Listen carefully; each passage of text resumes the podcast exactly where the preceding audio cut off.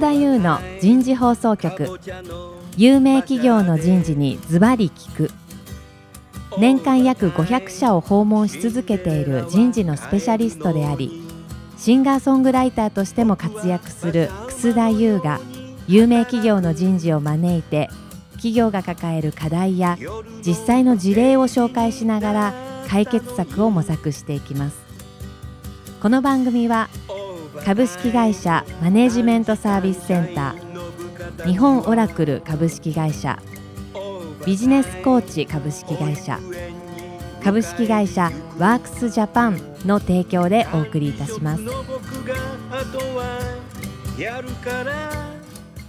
楠田優の人事放送局有名企業の人事にズバリ聞く。パーソナリティの楠田優です。今日もテーマは採用活動に AI を活用する最終回になります。最終回の今日のテーマは今後の発展的な期待になります。それでは早速ですが、えー、ゲストの方をご紹介いたしましょう。ソフトバンク株式会社人事総務統括人事本部採用人材開発統括部長の源田康之さんです。源田さんどうぞよろしくお願いいたします。よろしくお願いします。続きまして日本 IBM 株式会社人事 Talent Acquisition 部長の杉本隆一郎さんです。杉本さんどうぞよろしくお願いいたします。よろしくお願いします。最後にスポンサーの方をご紹介いたしましょう。株式会社ワークスジャパン代表取締役社長の清水慎一郎さんです。清水さん今日もどうぞよろしくお願いいたします。はい、よろしくお願いいたします。さあ早速ですけどもまずじゃあ杉本さん。はい。一連のね、3回にわたってこの AI について議論してきましたけども、今後の何か発展的な期待ということで、少し何か口火を切っていただけますか？そうですね。僕自身が、まあ、採用の仕事を関わっているので、はい、そこでどれだけクオリティを上げていくかってことを考えたいと思っておりまして、はい、やっぱりクオリティってことを考えたら、やっぱりその人材の質と、うん、あとは採用活動としてのデリバリーのこのスピード、うんをどれだけ上げていくからだと思うので、はい、そのプロセスのどこにどのくさびにこのテクノロジーを入れられるかっていうのが重要だと思っているのでそんなことを考えながら取り組んでいきたいなと思ってます、うん、まあ、具体的には前回前々回の時もお話しさせていただきましたけれども、はい、採用部門としてのサービスレベルを上げていくと、うん、その中でじゃあ職種の優先順位付けをしながら最適な人材を抽出して口説いていくと、そこをアージャイルなチーム編成で取り組んでいくっていうのをなんか一つの仕組みにしたいなと思ってるので、スピード感とマッチングの精度を上げるっていうところに、この AI の受けられる享受をどんどんつぎ込みながら、採用活動を変革していきたいなっていうのが、このこと2018年からその翌年に向けていけるようなチャレンジかなというふうに考えてます。ありがとうございます。はいまあ一般的に超人気企業っていうことを考えたときに採用担当者がよく口に出す言葉はまあ当初はそうはいいなんか優秀な人がエントリーしてきてみんな入社してくれるのでもう第一志望でみんな来てくれるの大丈夫だよっていう会社があるけどもでも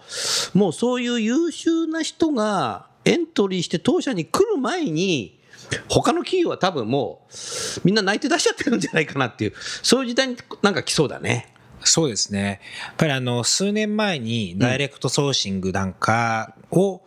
うん、マーケットの皆さんの話をしてきたときにまさにそれを感じまして。うん、そうか、あなたダイレクトソーシングのね、はい、会社のトップやってたからね。はい。そうすると、やっぱり当時見えたのが、うん日系企業でグローバルに進出しなければいけないっていう会社さんと、外資系企業の日本支社、ローカルビジネスをやってる企業と、外資系企業の皆さんは、採用コストにかなり制限かけられてるんで、自分たちで探さなきゃっていうことでマーケットにリクルーターが出ていって、声をかけて引っ張る。割と待遇もいいということで、外資系企業のローカルビジネスのために、日本人で英語が堪能な方が高い待遇で就職すると。なるほど。そういった方が抜けた後の焼け旗のようなところで、で、日系企業の皆さんがドヤ顔で採用活動すると。なるほど。グローバル人材って言ってですね、うんうん、それを見て、もういないよ。日本企業なんとかしなきゃっていうのがあって、そのダイレクトソーシングみたいなモデルを日系企業の皆さんも一緒にやりましょうと。うん、日本を強くしましょうみたいな思いで当時取り組んでたので、うん、ダイレクトソーシングっていう観点を持って採用部門が取り組むその意義というか、うん、あの人材の価値と質ということで言うと、やっぱりこれ取り組まざるを得ないところかなと思ったのが数年前で、まあ、あとは今はその行動活動自体にどうやってテクノロジーの力を入れて、スピーディーかつ正確にそれをやっていくかというのが今かなと思うので、やっぱりもう年々いろんなトレンドが変わってきてるので、あそこにキャッチアップしていかなきゃいけないなっていう意味では、すごく自分自身は危機感を持ちながら、他の人がいろいろ気づく前に自分でいろいろやりたいなっていうのは、こそこそと。こそこそと。はい、でももう番組で言っちゃったから。はい なるほど、はい、他社もやる始めるかもしれないね。はい、まあ、それは望むところなので、望むところ、はい、なるほど、ありがとうございます。源田さん、いかがですか？今後の発展的な期待。はい、まずあの今足元でやってる前回ちょっとお伝えしましたけども、はい、あの IBM さんのワトソンを活用して、うん、まあエントリーシートを AI でジャッジすることによって効率化を図ると、うん、要は時間を作るということをやってますが、そうですね。やっぱりその将来的に一番期待しているところは、うん例えば誰と働くと一番こうその人が成長するだろうとかどんな業務をやるとその人が一番力を発揮するだろうとかどんな環境だと本当にその人のモチベーションが上がるだろうとかまさにその人と環境人と人とどうマッチングさせると最適解が出るのかみたいなところが将来これはなかなか人だと分かりづらいところだと思いますのでそれが最新の AI だったりディープラーニングの技術を使ってまあ分かるようになっていくっていうのはそういう世界があればいいなというふうには思ってます。でただあの足元といいますか、まあ、この直近で言いますとまずやっぱりすごく当たり前のことなんですけどデータを揃えることの重要性っていうのを最近本当すごく感じてまして。データを揃えることの重要性。はい。なるほど。あの弊社の場合やっぱりいろんな会社を買収してきて大きくなった会社でもありますのでそうですね。元ある会社によってはその持ってるデータが違ってたりするんですよね。なるほど。だからこの人がどういうふうな環境で育ってきてどんな学歴で学生の時にどんなことをやって、でその後どんな働き方をしてどういうふうになって育ってきたんだみたいなことをしっかりデータとして持ってないとそもそも分析が難しいのかなというふうに思ってまして、今はそういうこうデータをしっかり揃えるという、本当に足元のまず基礎としてやらないといけないことをちゃんとやるっていうところを取り組んでる、始めてるという感じですね。結構個人が自分のパソコンの中になんかデータ持ってる可能性もあるし。まあ、個人の自分自身のものはその可能性もありますね、ね、はい、会社としてやっぱりきちんと整理しないといけないと。そうですね。いうことだね、えー、でもそれができてきたらいろんなことを活用できる可能性があるね。そうですね。まずデータをそこのデータを揃えるということが今後の発展につながる可能性はあるかなというふうに思ってます、それがないと逆に言うともう AI もどうしようもないと思います確かにそうだね、おっしゃる通りだね、うん。なんか先ほどあのちょっと雑談の中で、あの清水さんおっしゃられた中でやっぱ人事って各ファンクションでなんでこう分断されちゃうんだよねって話がありましたけど、そこはやっぱり採用部門で使ってるトラッキングシステムと、人事データベースと給与システム全部違うシステム使ってるので、システムがせっかく採用部門の中で蓄積された人事情報というかですね、個人データが連携されないんですよね。みんなバッチ処理なんはい。まあもちろんなんか仕組み的にやってはいけないこといろいろあるかもしれないんですけど、ただ、連携もする意思があんまりないと。意思もない。はい。うん、ただまあ最近、その HR 関係のそのソフトウェアとしてやっぱつない込みやろうよと、まあ出てきているので、それはなんかこうツールとして解消される傾向はあるかもしれませんが、まあここまでのところで言うとその物理的に分断されている状況があったので、データ連携もなくっていう状況があったので、やっぱりあの源田さんおっしゃられる通り、そのデータの活用、連携みたいなのがうまくできるかどうかで、人事部門としてのその人材活用が効果的にできるかどうかっていうのが結構肝になってくるんじゃないかなと思いますね。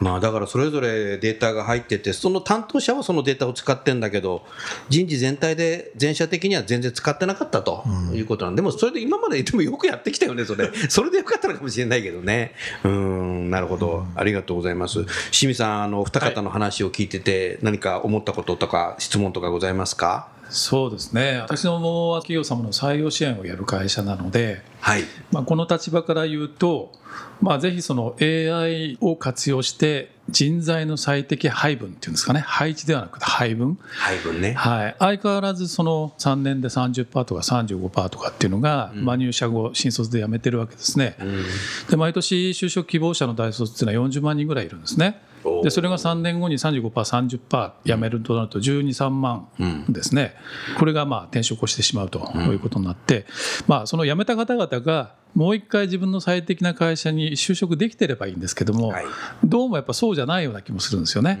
うそうなるとやっぱり非常にこうもったいない、マーケットとしてももったいないというふうに思いますので、やはりもうちょっとこう入り口の段階で、はい、まあ、どうやったらきっちりとしたマッチングができるのかっていうのを AI を使ってですね、えー、各企業様の方で、まあ、いろんなことをこう試していただきたいなと、まあ、それをサポートする役割として、まあ、弊社なんかもあるんじゃないかなというふうに思ってますね。なるほどねありがとうございます。杉本さん何か先ほどのね話に何か質問とかありますか？清水さんが先ほど、うん、まあ、入社のねこのミスマッチみたいな話がありましたけど、はいはい、それをミスマッチと取るのか、うん、健全な流動と見るのかみたいなのがあるかと思ってなるほど。なるほど。そうですね、はい、で結局過去毎年のように最近の若者は3割は辞めるって毎年3割は結局変わってないじゃんっていう状況。なのでまあそれを妥当なものとして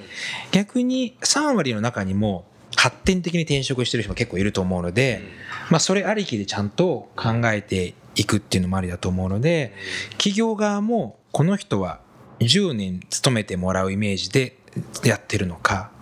3年5年でちゃんと成果出してくれれば卒業してくれればいいととか逆にお客様側のサイド転職しちゃってその後の仕事をしやすくなればいいとかもあると思うので、そのまあ雇用っていうところに関しては少しなんか今後も流動性っていうのを考えながらまあね、フリーランスとかいろいろそういう言葉最近ホットで出てきますから、うん、今一度なんかその雇用のあり方とか就職感っていうのは考えていく時期かなっていう気がしますね。はい、おっしゃる通りだね。確かにね。うん、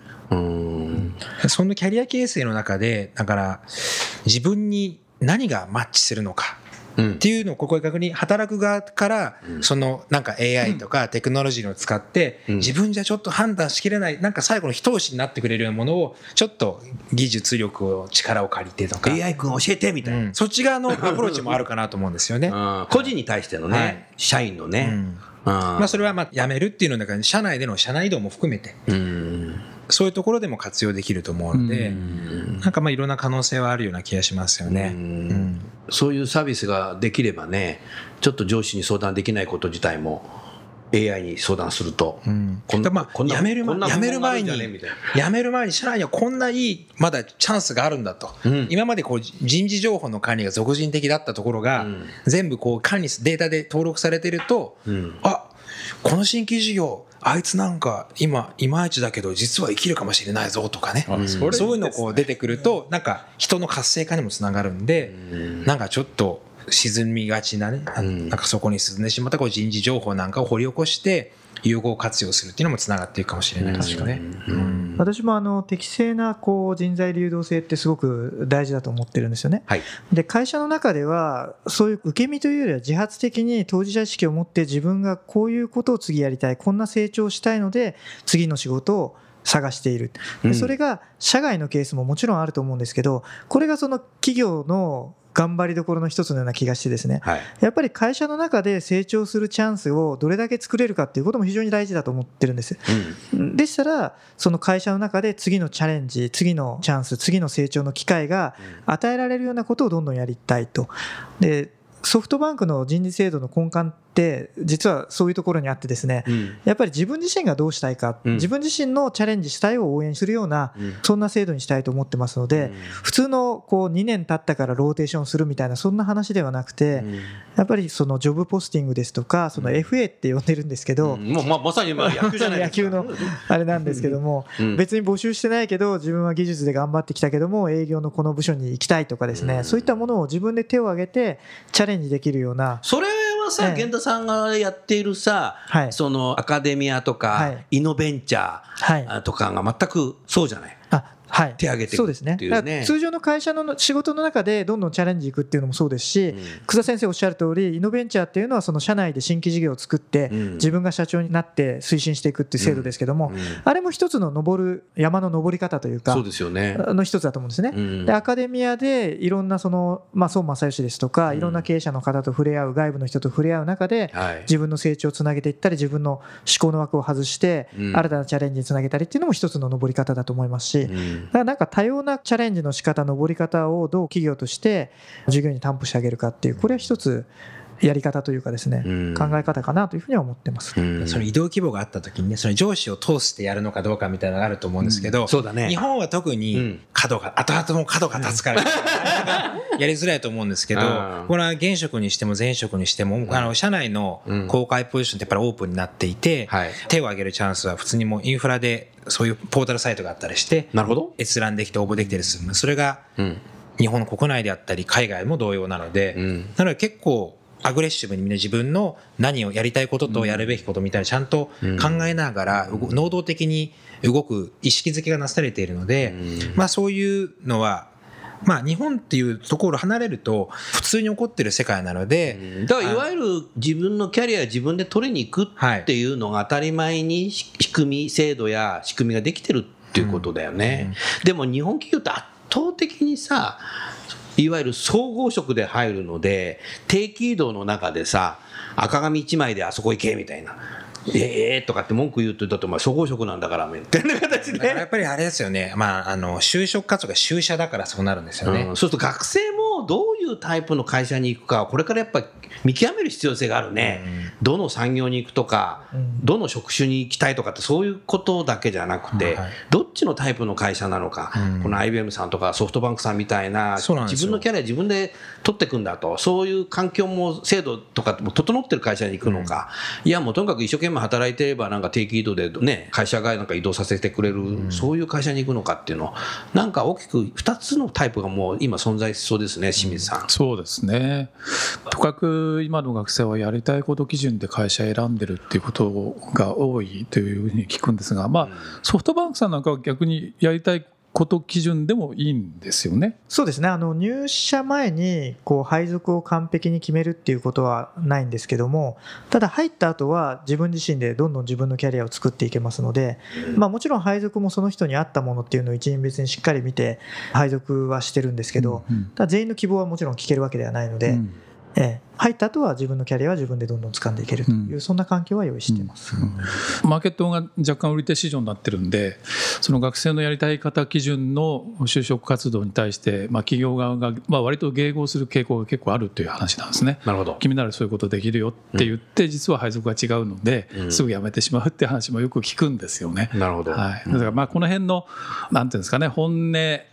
と建前のところ、うん、まあ、こういうところももうちょっとこう合理的になんかマッチングさせられるような仕組みができるといいなっていうふうに思いますけどね。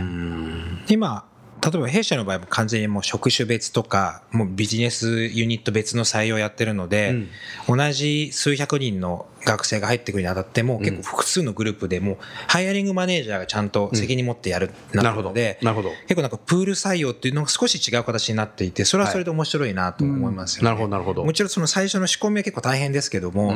まあ学生側のやりたいこと、例えば学生時代で学んだことを、反映させたい方もいるので、うん、それに対してはうまくオファーできるような形になってるなと思うので、うん、まあ、両方プール型といい点悪い点あると思うんですけど、うん、まあそのまあ自分としては両方経験しているので、まあいい形をこれからね、日本においても作っていけたらいいなって思うのが一つと、あと学生側のこう就職を考えるのが、まあ今最近早くて3年生の夏前ぐらいインターンの頃からで、何しよっかな、会社軸でインターン、ああ、こういう面白そうだなって言って、とにかくそこで就社っていう就職活動になっちゃうと思うので、うん、学生の段階で将来の仕事をイメージした学問、学業っていうと、お医者さんと弁護士さんぐらいかなと。なるほど。あとエンジニアのね、逃げる方ぐらいだと思うので、それが例えば大学学業の中でどのタイミングでそれを意識づけるのかと、うん、で例えば大学2年、まあ、先ほどアルバイトをするときに1年生2年生の時アルバイトがもうすでにインターンであって、うん、企業での事務職とかのインターンあのアルバイトであって、それを経験しながらあこういう職種が面白そうだなっていう職種の見極めを例えば2年生ぐらいの夏冬とかので経験をして、はい、でその仕事をやらせてくれる会社をいくつか、マーケティングのインターンで複数の会社で3年生にやると。うん、そうすると、同じマーケティングの仕事でも会社によって全然違うんだな。じゃあこの会社で私はやってみたい、僕はやってみたいってなると思うので、うん、そうすると学生側もしっかり自分の意向に基づいた会社選びができると思いますし、で企業側も本気でこの人考えてるんだなって専門性もなんか見ながらなるので企業側も専門性を評価して取るようになるならば、学生側もそれに合わせた4年間の過ごし方があると思いますし、なのでそういった取り方とかに応じて学生側のこの行動4年間の過ごし方っていうのも変わっていかなきゃいけないのかなっていう気がしますね。まあ、そうなってくるとねだいぶ前に話しましたけど現場が大変だね現場も協力してもらわなきゃいけないからインターンシップ受け入れるっていうことで、はい。はい。ですから採用担当がなおさらやっぱり今以上にいい学生を現場に持っていかないと、うん、なんだよこれみたいな形になっちゃうといけないので採用担当者の力量が試される時期になってくるかもしれないね、うん、そんなふうに思いましたね。源田さんいかがですか？はいまさにおっしゃる通りだと思います。部門の協力というのは不可欠ですので、うん、それはしっかりやらないといけないなというふうに思ってます。し、はい、もう一つですね日本の就活ここが変って明らかに思っているのは、うん、大学生のうちに就職しないと、要は卒業後って就職先が極端に減っちゃう。これがもう謎すぎるんですよね。謎だね、これね、えー、本当に謎すぎて、別に就職せずに、卒業まではしっかり学業をやっ、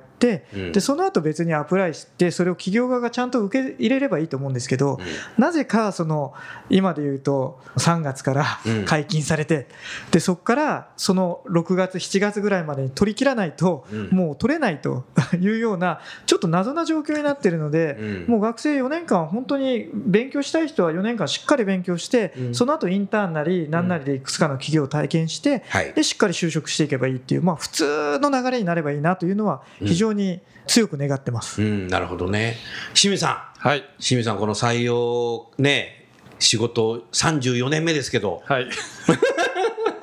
今の源田さんのね、ご発言いかがですか？いや非常に同感なんですよ、うん、同感なんですけどこれは誰がオピニオンリーダーになってやれば進むんでしょうかね。うん。本当だね。もう源田さんと杉本さんだね、うん、確かにね。学生側がどれだけこうイニシアチブを取れるか学生側が。そう。でも会社側がやっぱり強すぎるから。そうなんですよね。会社側が俺が選ぶっていうようなスタンスでどれだけ、学生がそっちの立場に行けるかっていうのが大事ですよね。志望動機はとか聞くからね、企業は。逆求人とかすごい、まあ、やっと増えてきてますけど、やっぱりその学生側が俺はこういう学生だとこういうことを学んできたんだと、うん、こういうことをやりたいんだ、うん、それに対して企業がっていうふうな流れが少しずつ出てきてるとは思うんですけどそうなってくると少し変わってくるかもしれないですね、でもあれですよね。経産省の資料によると、はい、経産省は欧米に対抗するグローバル人材を作るには今のその一斉とか均一っていうやり方じゃだめだって話をされてますよね。だからまあ優秀な人材は飛び級も OK だというようなことでどんどんマーケットに出せっていう話はされてるんですが、まあ、他の省庁はそうではないみたいなんですよね。経産省だけがそうなってるね。そうですね。文科省はそれはちょっと若干ねどうなのかなっていうのが。文科省さんもねあの高校生大学生の海外留学促進するプロジェクトなんかもやってらっしゃるから、海外出ると多分卒業時期がずれるんで。企業がそれこと合わせるようになるとなんかね4月入社っていうのがちょっと壊れていくつかの月に分けて採用活動やるようになるともう少し学生側もオプションが増えると思いますし、でも思い出したんだけどもあのこのワークスジャパンさんのこのね人事補足前回の時に出演された阪大の方でしたかね。大阪大学の方がね確か言ってたと思うけどもいわゆる大学の学生が企業でインターンシップをやること自体教育っていうふうに認めるように、多分近い将来なる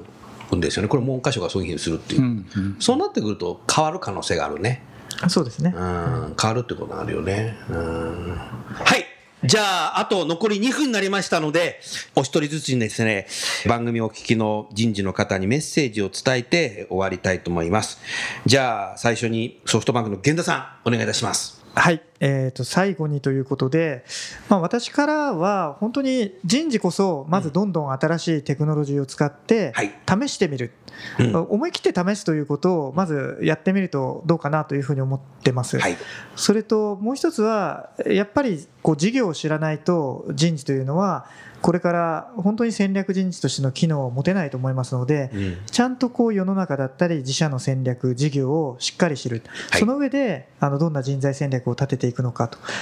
さらにそういうテクノロジーを使っていく。これがまさにその人事の腕の見せ所かなというふうに思ってますので、うん、あくまでもこう事業に寄り添うというか事業を成功させるための人事であるというような意識で、えー、とやっていきたいなというふうに思ってます。ありがとうございます。じゃあ続きまして杉本さんいかがですか？はい、えー、ここ数回にわたって私通してですね、採用部門の地位向上とサービスレベルの向上というお話をさせていただいたと思うんですけれども、まあ、その中で、やっぱり採用部門としての、えー、アウトプットを最大化するために、各プロセスの中での役割分担を明確にして、そこでのパフォーマンスを最大化できるようなメンバーの配置を再検討しながら、はい、いろいろトライアンドエラーをしてみたいと思っております。うん、で、そこで一つの形を作った上で、世の中の同じ採用に取り組む皆さんに対して、こんなことができたよっていうのをまあ成功事例として共有しながら、まあ自社はもちろんのことなんですけども、日本で採用に関わる皆さんに、お意識を一緒に高めてあいながら、切磋琢磨しながら、日本における採用部門の地位向上を実現していきたいなというのを考えておりますので、ぜひ、そういうこう情報交換だとか、うちもこんな取り組みやってるよみたいなのがあったら、あの、今年1年かけてですね、お互い高め合っていけるような関係づくりをしていけたらなというふうに考えています。ありがとうございます。じゃあ最後、清水さん行きましょう。はい。今回テーマが AI だったんですけれども AI はま採用の課題を解決するためのまあ一つのツールとして考えられると思うんですが新卒採用特に新卒採用ですね相手が毎年やっぱり違うこともありますので課題のない採用っていうのは多分ありえないと思うんですよ。なので今が良ければっていうことではなくて会社の内容それから事業の方向性もやっぱり将来変わるということを前提にして将来的に優秀な人材を取っていくための動線設計っていうのをですねやはり今からやらなければいけないのでそういったことにも AI は多分活用できるんじゃないかと思いますので、まあ、そういった目で経年的な採用の課題っていう部分を、まあ、ぜひ皆さんで考えていただきたいと思いますし、まあ、そこの課題解決のお手伝いをさせていただきたいなというふうに思います。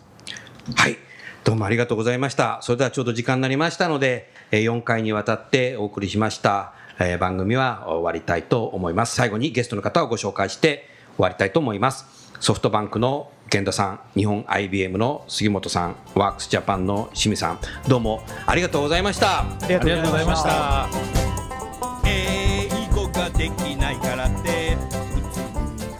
今日のお話はいかがでしたか？楠田優の輝け飛び出せグローバル人材とともにエンディングといたしますこの番組は日本最大級の人事ポータルサイト HR プロのウェブサイトからもお聞きいただくことができます HR プロでは人事領域に役立つさまざまな情報を提供していますご興味がある方はウェブサイトをご覧くださいこの番組は企業の人材戦略人材育成のプロフェッショナルカンパニー株式会社マネジメントサービスセンター。先進テクノロジーで企業の人事業務を革新する日本オラクル株式会社。人と組織の生産性を高めるビジネスコーチ株式会社。企業の人材採用支援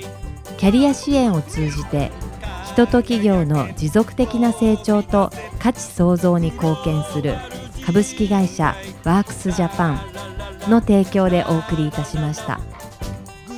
それでは来週もお楽しみに。